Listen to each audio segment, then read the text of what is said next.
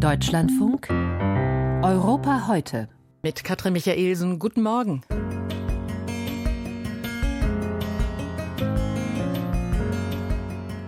Die Ukraine braucht dringend Munition, sie braucht Panzer, Drohnen, Abwehrsysteme und auch Europa will seine Verteidigung stärken. Doch es geht nicht so recht voran und wir fragen warum. In Russland leiden nicht nur Oppositionelle unter Repressionen, auch Wissenschaftler müssen extrem vorsichtig sein. Und es geht in dieser Ausgabe von Europa heute nach Südfrankreich. Eine Landwirtin erklärt, warum sie so dringend auf EU-Subventionen angewiesen ist. Das sind unsere Themen und dazu herzlich willkommen.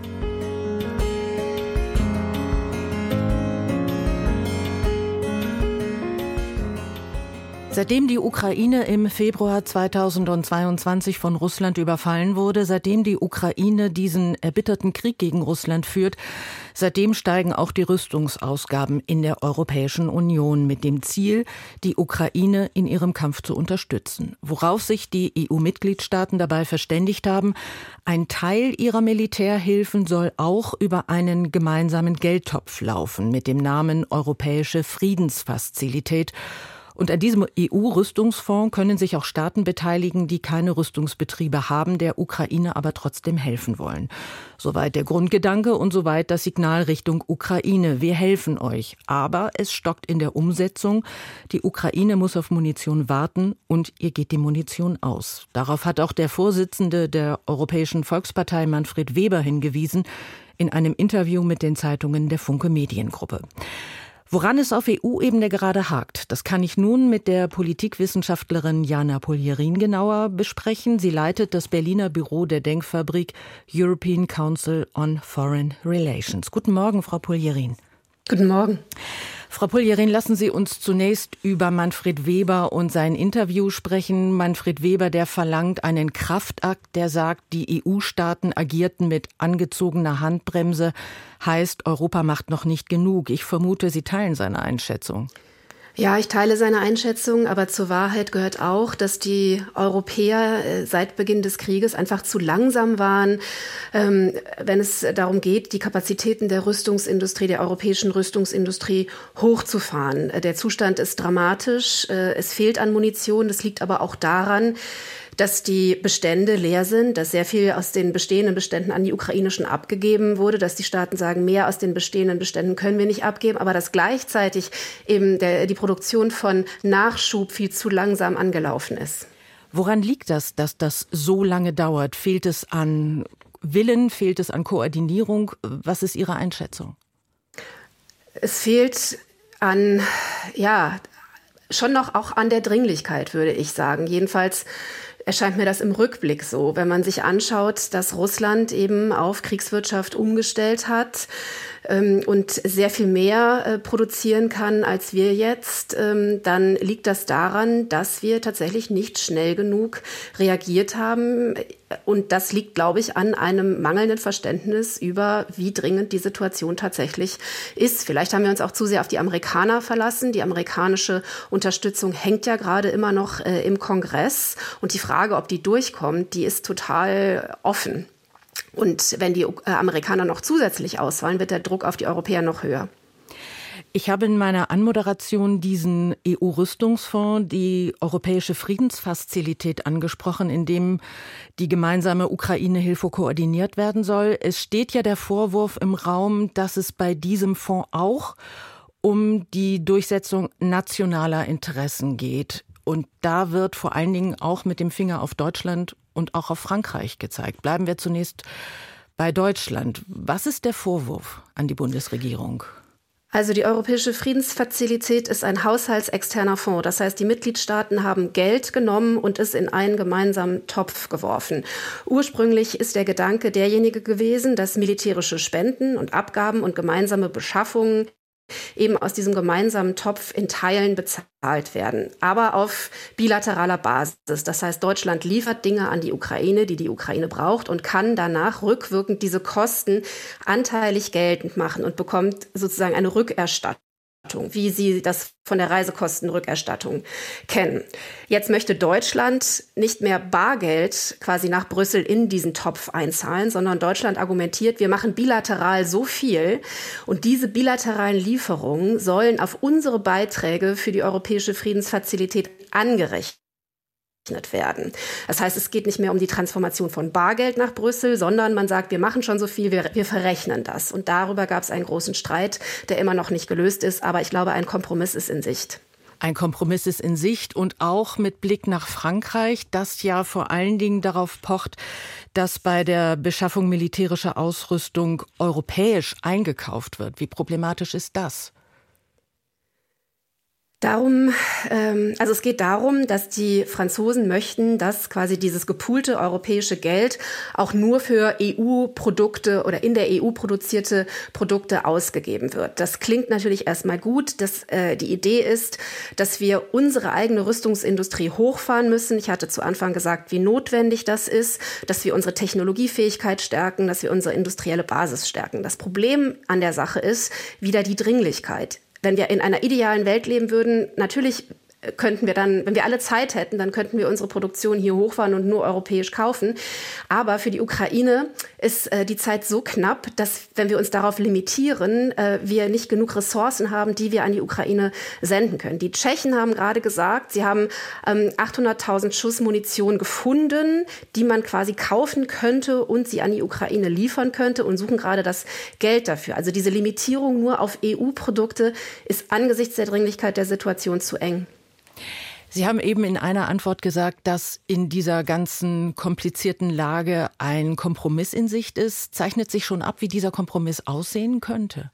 Also wie ich das verstanden habe, wollte Deutschland erst quasi eine hundertprozentige Verrechnung. Also Deutschland liefert im Wert von ungefähr sieben Milliarden Euro äh, an die Ukraine und kann den gesamten Anteil, den Deutschland an der europäischen Friedensfazilität hat, das wären, äh, wenn dieser fünf Milliarden Vorschlag durchkäme, 1,25 Milliarden Euro für, für Deutschland und kann das komplett 100 Prozent verrechnen. Da sagen die Leute aber, ja, die Anerkennungsquote ist aber nur ungefähr 50 Prozent. Ähm, also das heißt, die Rück Deutschland würde nicht den kompletten Betrag zurückkriegen, sondern sowieso nur die Hälfte. Das heißt, die Idee ist jetzt, Deutschland muss mindestens sozusagen für zwei Euro liefern, um einen Euro ähm, angerechnet zu bekommen. Also viel Rechnerei auf europäischer Ebene. Ich danke Ihnen an diesem Morgen. Jana Pulierin war das. Die Politikwissenschaftlerin leitet das Berliner Büro der Denkfabrik European Council on Foreign Relations.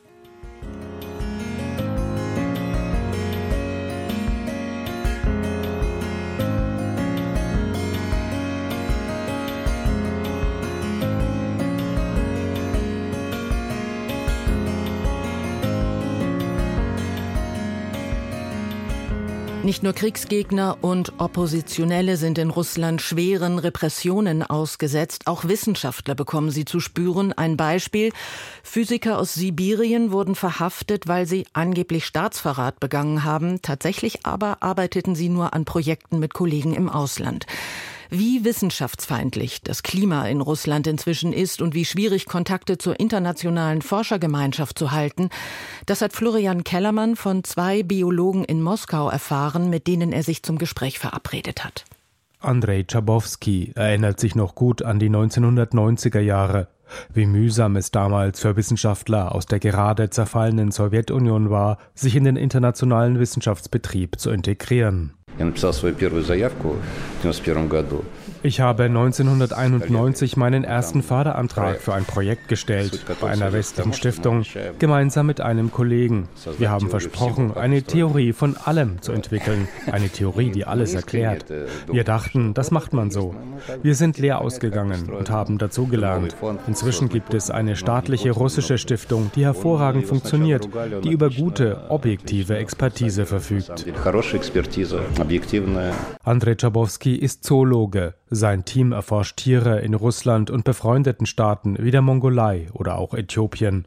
Der 60-Jährige sitzt in einem Café in der Nähe des Instituts in Moskau, wo er angestellt ist, und erzählt.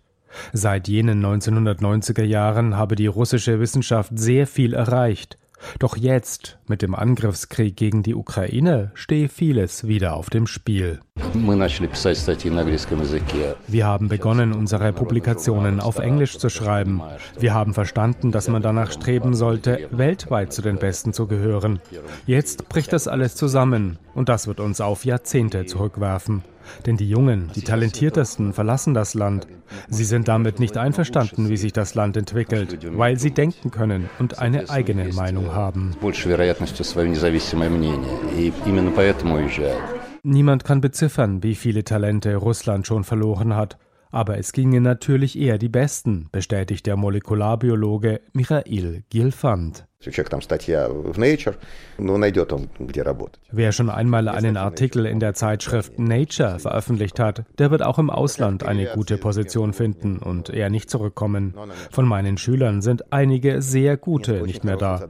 Die Projekte, die sie hier begonnen haben, stellen wir übers Internet fertig aber neue beginnen wir nicht mehr. Sie gehören jetzt zu anderen Universitäten und haben neue Aufgaben. Schon kurz nach Kriegsausbruch sprachen sich mehr als 7000 russische Wissenschaftlerinnen und Wissenschaftler in einem offenen Brief gegen die russische Invasion aus. Aber die Doktoranden verlassen ihr Land nicht nur aus politischer Überzeugung. Ihnen fehlt die internationale Kooperation. Viele westliche Forscherteams kündigten die Zusammenarbeit auf. Es ist für Wissenschaftler aus Russland schwerer geworden, in westlichen Zeitschriften zu publizieren, und sie haben kaum noch Zugang zu Konferenzen in westlichen Ländern. Auch die russische Staatsführung signalisiert, dass Kontakte ins Ausland unerwünscht sind. In Sibirien wurden seit Kriegsbeginn vier Physiker festgenommen. Sie waren mit der Forschung an Raketenprojekten befasst. Der Vorwurf Verdacht auf Staatsverrat. Sie hatten in ausländischen Zeitschriften publiziert. Ein weiterer Aspekt, der das russische Forscherleben erschwert, Probleme mit der technischen Ausrüstung der Labore. Andrei Chabowski. Wir haben viel hochwertige Ausrüstung. Unser Institut hat stark investiert in den vergangenen Jahren. Wenn da etwas kaputt geht, können wir es nicht mehr reparieren. Denn die Einzelteile bekommt man nicht in China und auch nicht auf Verkaufsplattformen im Internet. Und die Reagenzien sind um ein Vielfaches teurer geworden. Die internationale Isolation und die schlechtere Ausstattung sind das eine. Das andere, dass sich der Staat zunehmend auch inhaltlich in die Wissenschaft einmischt. Politisch motivierte Diskurse nehmen zu. Das betrifft vor allem die Geistes- und Sozialwissenschaften, aber nicht nur.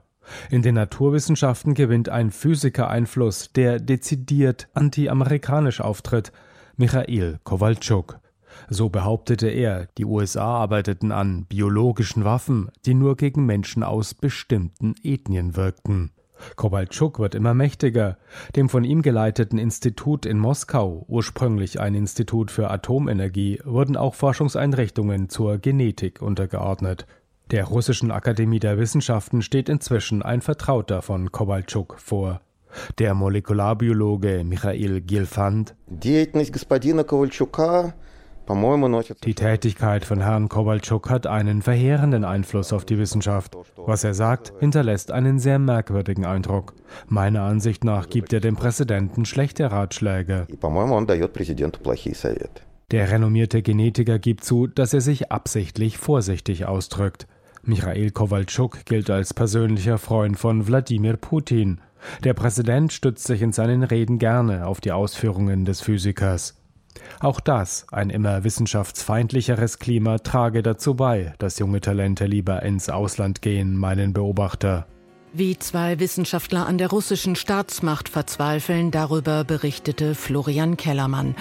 Und mehr von Florian Kellermann können Sie heute Abend in unserer Sendung Hintergrund hören. Ab 18.40 Uhr geht es um eine Art Bestandsaufnahme, zwei Jahre nach dem Überfall Russlands auf die Ukraine aus russischer und aus ukrainischer Perspektive.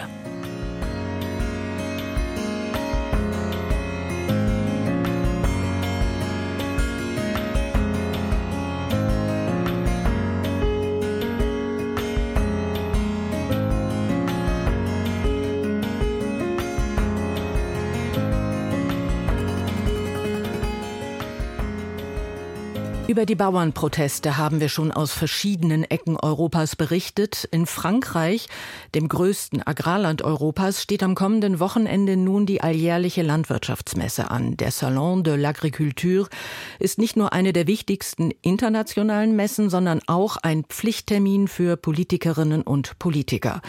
Zwar ist die Regierung sehr schnell auf die protestierenden Landwirte zugegangen, trotzdem haben sie wieder große Proteste im Rahmen der Messe angekündigt.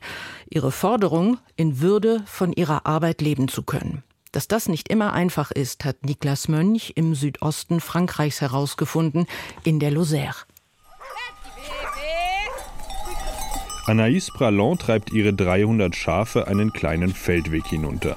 Wie jeden Morgen zwischen April und Januar geht es auf die Weide. Schau mal, wie schön sie sind, ruft sie und blickt über die kargen Hügel des Cosméjean. Bei gutem Wetter könne man manchmal sogar die Pyrenäen sehen, sagt die 30-Jährige. Sie könnte sich keinen besseren Beruf vorstellen. Unser Job ist greifbar, keine heiße Luft, ja sinnstiftend. Wir produzieren etwas. Mit den Arbeitszeiten, die wir in der Landwirtschaft haben, kannst du nur ein Überzeugungstäter sein. Sonst würden wir das nicht machen. Der Job ist schon hart. Zwischen 1500 und 2000 Euro verdient sie pro Monat. Doch über die Runden kommt sie nur dank der Subventionen der gemeinsamen europäischen Agrarpolitik, kurz GAP. Sie decken im Schnitt 80 Prozent des Einkommens der französischen Landwirte ab. Bei Anaïs Pralon ist es immerhin ein Drittel. Hier sind die Produktionskosten relativ hoch, etwa 2 Euro pro Liter. Aber wir verkaufen unsere Milch für weniger. Die Differenz kompensiert die GAP. Sonst würden alle unsere Produkte doppelt so viel kosten. Die Subventionen sind also unsere Lebensversicherung. Wenn wir keine Hilfen aus Europa bekämen, könnten sich die Menschen schlichtweg nicht ernähren. Denn für viele französische Bauern sei ihr Beruf inzwischen ein Verlustgeschäft geworden, alarmieren die Gewerkschaften. In manchen Betriebszweigen gehen die Subventionen über 100 Prozent, zum Beispiel in der Rinderzucht. Denn französische Produkte konkurrieren mit den Erzeugnissen aus anderen europäischen Ländern, zum Beispiel Spanien oder Italien. Wir haben nicht die gleichen Regeln wie andere Länder. Das ist ungerecht. Wenn die uns ihre günstigen Produkte schicken, sind die für den Konsumenten natürlich interessanter. Doch es ist auch die Art und Weise, wie die EU-Subventionen verteilt werden, die bei den französischen Landwirten für Unmut sorgt. Denn ein Viertel der Bauern lebt unter der Armutsgrenze und das trotz der Hilfen. Wie kann man dieses System also gerechter gestalten? Die Politikwissenschaftlerin Blondine Menel. Euh, die aktuellen EU-Subventionen werden nach Größe des Betriebs, nach Hektar verteilt, aber nicht nach dem realen Bedarf des Landwirts. Wenn man das verbessert, hätte man schon eine Antwort auf das Bezahlungsproblem der Bauern gefunden. Doch es sei nicht nur an der Politik etwas zu ändern, findet Mathieu Courgeot.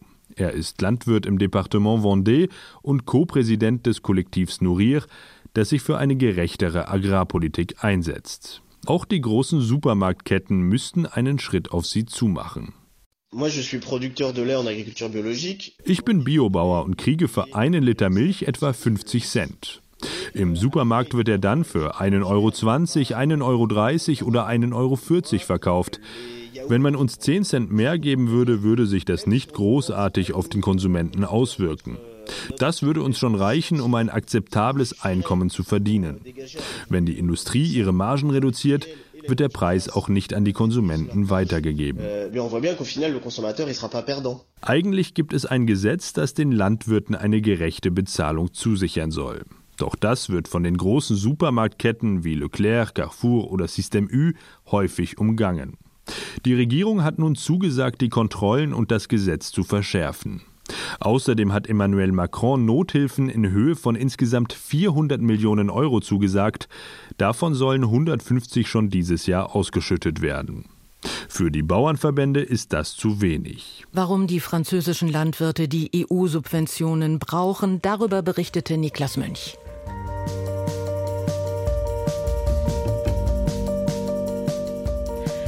Danke fürs Zuhören bis hierhin und bis zum nächsten Mal, sagt Ihre Katrin Michaelsen.